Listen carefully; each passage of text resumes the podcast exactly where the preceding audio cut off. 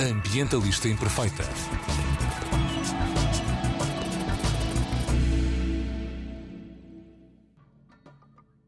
Olá a todas e a todos, daqui Joana Guerra Tadeu com a mensagem Ambientalistas imperfeitas preferem cosméticos sólidos. E porquê é que geralmente a cosmética sólida é ambientalmente mais sustentável do que a líquida? A resposta não podia ser mais simples. O primeiro ingrediente mais usado em toda a cosmética líquida que conhecemos, em média 60 a 85% dos produtos, é água.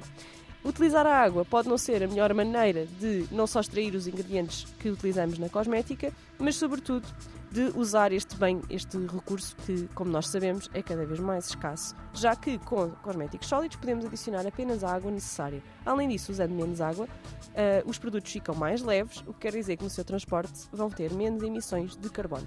A água é utilizada como solvente, para extrair componentes solúveis à água e para emulsionar óleos e tem, obviamente, a sua utilidade.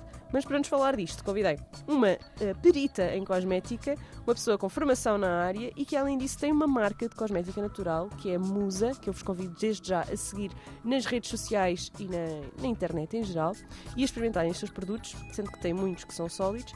A nossa querida Catarina Nobre. Uh, Catarina, bem-vinda. Olá, obrigado.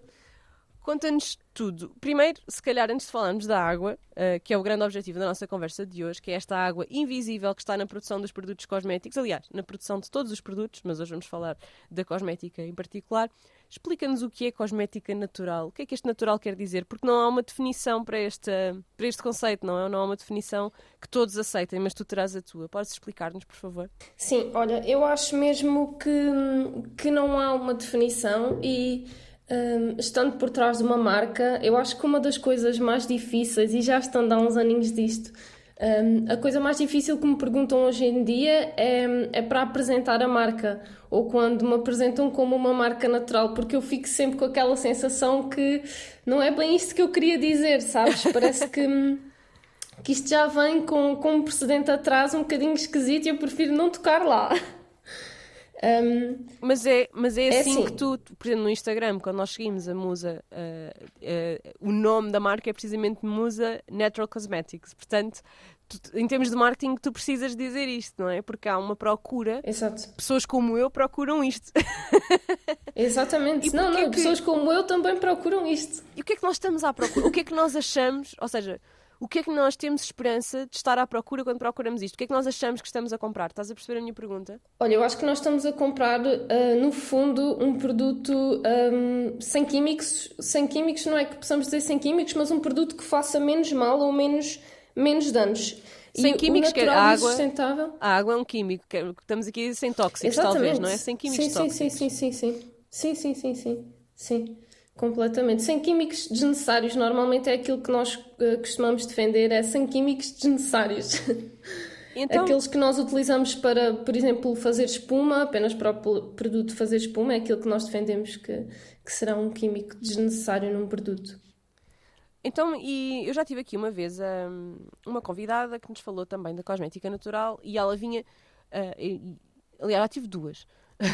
Uh, e ambas criticaram a cosmética natural no sentido de, por natural não ter uma definição, aquilo que estavas a dizer que, que era uma chatice para ti, não é? Ter que depois definir isto, porque como não havia uma definição para natural, qualquer marca poderia dizer isto é cosmética natural, e isso não queria dizer que tivesse estándares exigentes, ou que os produtos fossem bons, ou que fossem melhores ou mais eficazes ou, ou mais saudáveis do que outras marcas que não se dizem naturais. Como é que tu reages a estas críticas? Eu, concordo a 200% e nós conseguimos ver isso uh, em crescente no mercado, não é? Todas as marcas uh, se dizem naturais e quando não dizem têm sempre uh, aquela parte do 80% de, de ingredientes naturais.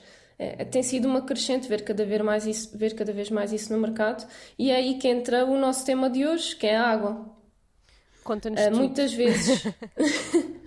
então, uh, muitas pessoas não sabem que ao identificarmos o rótulo de um produto cosmético, a água vem sempre em primeiro lugar porque a lista de ingredientes está sempre descrita uh, conforme um, por quantidade de produto que existe um, lá dentro de forma decrescente, ou seja, a água vem sempre em primeiro, é, é um ingrediente uh, em mais quantidade, normalmente por volta de 80% do, de um produto comercial, não é? Uh, é água. Certo. Aliás, eu tenho aqui esta estatística que diz que em média é entre 60% a 80%, a 85% água. Um, e isso é, quer dizer, é óbvio, é basta, basta olhar, basta, lá que está, o que estás a dizer, basta olhar, irmos agora, levantarmos, irmos à nossa casa de banho, agarrarmos em qualquer shampoo, em qualquer, em quase todos os cremes, cremes uh, no gel de banho e a primeira coisa que lá está escrita é aqua. Sempre, sempre, sempre, sim. E sim, qual sim, é? Sim, sim. E, e explica-nos então porque é, que, porque é que isto é um tema e porque é que há toda uma tendência que tem a ver com o consumo consciente de quem quer ter um consumo mais alinhado com valores de sustentabilidade ambiental um, de waterless beauty, não é? Que é a expressão usada, a hashtag usada, Uhum. waterless beauty. O que é isto, a waterless beauty? E porque é que ela é melhor para o planeta?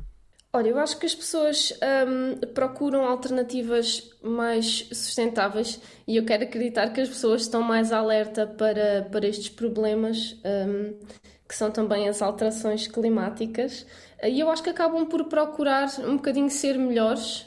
Hum, e, e procurar alternativas, e eu acho que é daí que vem esta, esta procura do mercado eh, e esta necessidade das marcas terem que dizer que são 80% de ingredientes naturais é porque realmente existe, existe essa procura.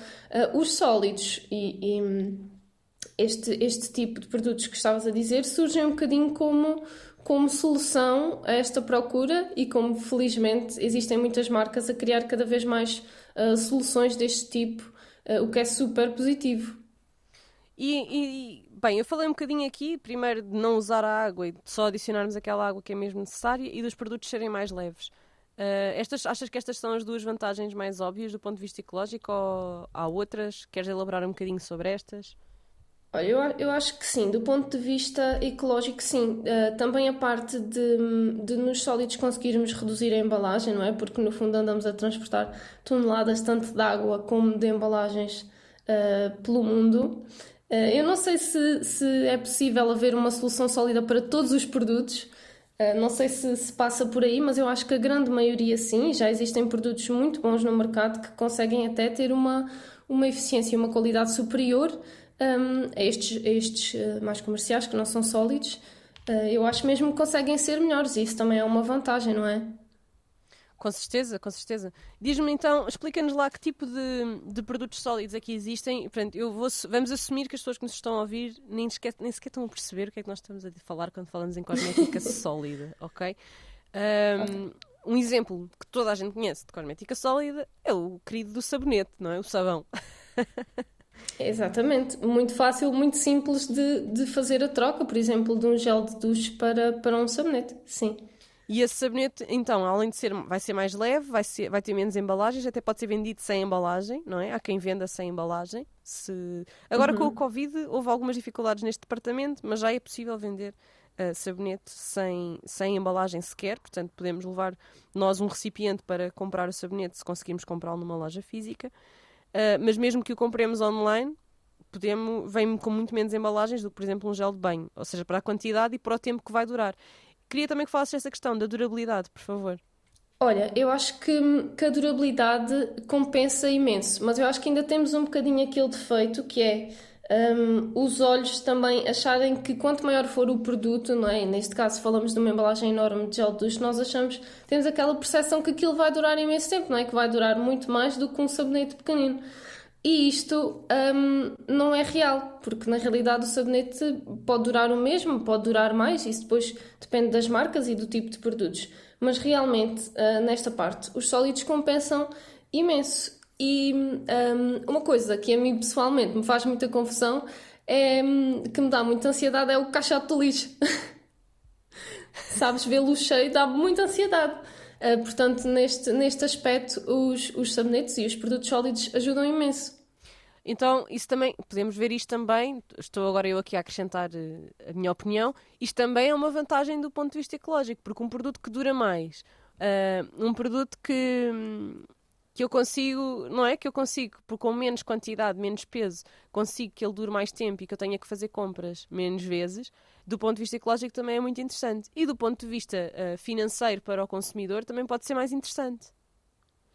Claro, claro, e é, e é, mesmo, e é mesmo mais interessante. Eu acho que é só uma questão de, de consciencializar as pessoas um, de que isto pode acontecer, não é? Eu, eu lembro-me que às vezes mostramos um produto ou um shampoo sólido às pessoas e quando dizemos os meses que aquilo pode durar, as pessoas ficam sempre com aquele ar de não, verdade? Tem sempre aquela dúvida. Certo, ainda não falámos, eu pedi-te para dizer que produtos é que havia sólidos, falámos do sabonete, mas não falámos de mais nenhum. E agora tu mandaste aqui esta, esta informação: shampoo sólido. Como assim shampoo sólido?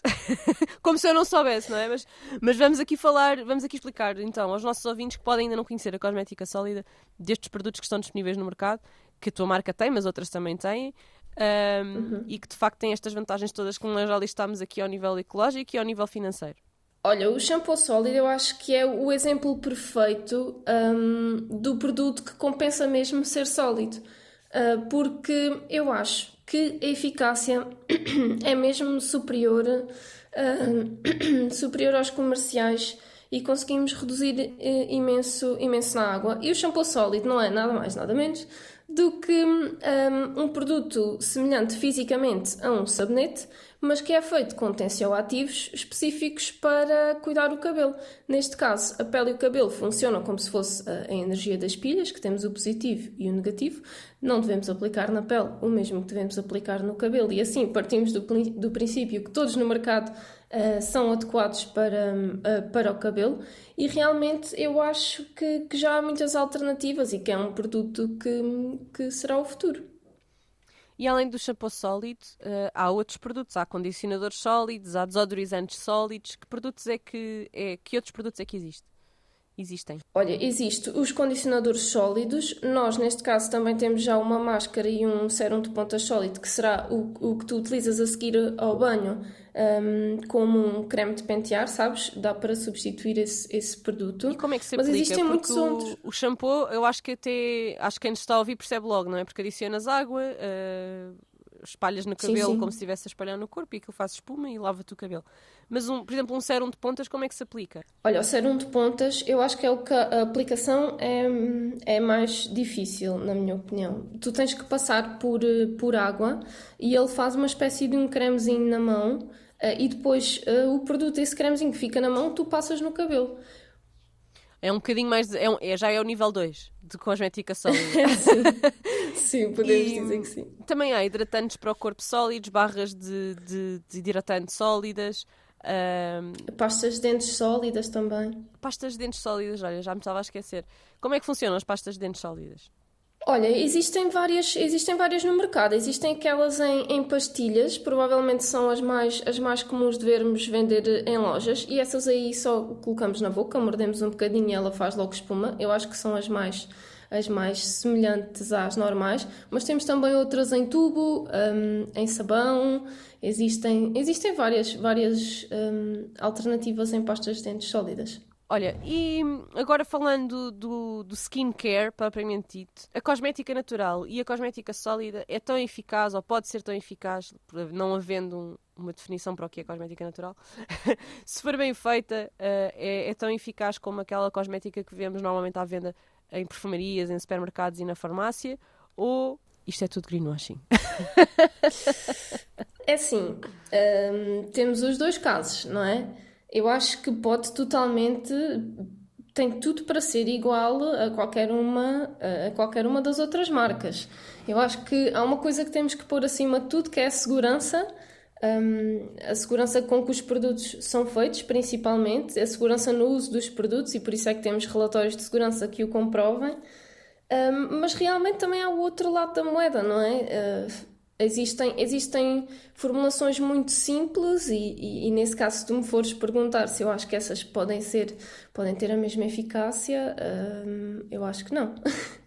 É assim é um assunto complexo. Olha e então o que, que tipo de de produtos ou de que tipo de coisas que nós procuramos que não devemos estar à procura na cosmética vendida como natural ou até mesmo na sólida Estou aqui a pensar, há, há, tipo, por exemplo, há ingrediente, a eh, vitamina C, ah, dá para dá colocar eh, skincare de vitamina C que seja sólido ou nem vale a pena tentar? Vai dar. Mas? Vai dar. Está-me a soar a mas, desculpa. Não, não, é, é, um, é um levantar do véu, sabes? Vai dar. Estamos, Ah, estamos a trabalhar, ok. estamos a trabalhar, estamos a trabalhar em, em soluções. Mas há, há Ahm, ingredientes mas- que, que é difícil, há objetivos que é difícil cumprir. Ajuda-nos aqui um bocadinho a. O, que eu o objetivo destas perguntas que eu te estou a fazer agora, apesar de serem um bocadinho provocadoras, não é de todo. não é de todo a pôr-te aqui numa situação difícil, antes pelo contrário. A ideia é um não, bocadinho não. percebermos o que é que de facto há ah, que seja sólido, que seja natural neste sentido que tu explicaste de ter, não ter eh, químicos tóxicos ou químicos eh, inúteis ou, ou- nem inúteis que eu quero Exato. dizer, é supérfluos neste não é? que não precisavam de lá Uhum. estar. Como é que eu posso eh, incentivar outros ambientalistas imperfeitos a usarem, eh, a fazerem escolhas mais conscientes na cosmética e também a escolherem marcas como a Musa, que é uma marca artesanal produzida em Portugal, que tem estas vantagens do ponto de vista social e económico. Por ser artesanal e por ser feito em Portugal, nós estamos a apoiar uma pequena produtora. Olá, Catarina. Olá. Um, e, e estamos a apoiar um negócio português e estamos a apoiar uma produção que não deu a volta ao mundo, não viajou 30 mil quilómetros para chegar à minha casa de banho. Como é que eu posso. Que tipo de dúvidas é que eu devo tirar estas pessoas e que tipo de incentivos é que eu devo fazer estas pessoas para que de facto hum, eu faça, as pessoas queiram fazer esta procura queiram procurar este tipo de alternativas? Olha, eu acho, para já, em último, que falaste mesmo muito bem, devemos mesmo apoiar, apoiar eh, o que temos cá e é importante também pensar na segurança sempre, acima de tudo, eu vou sempre batalhar nisto.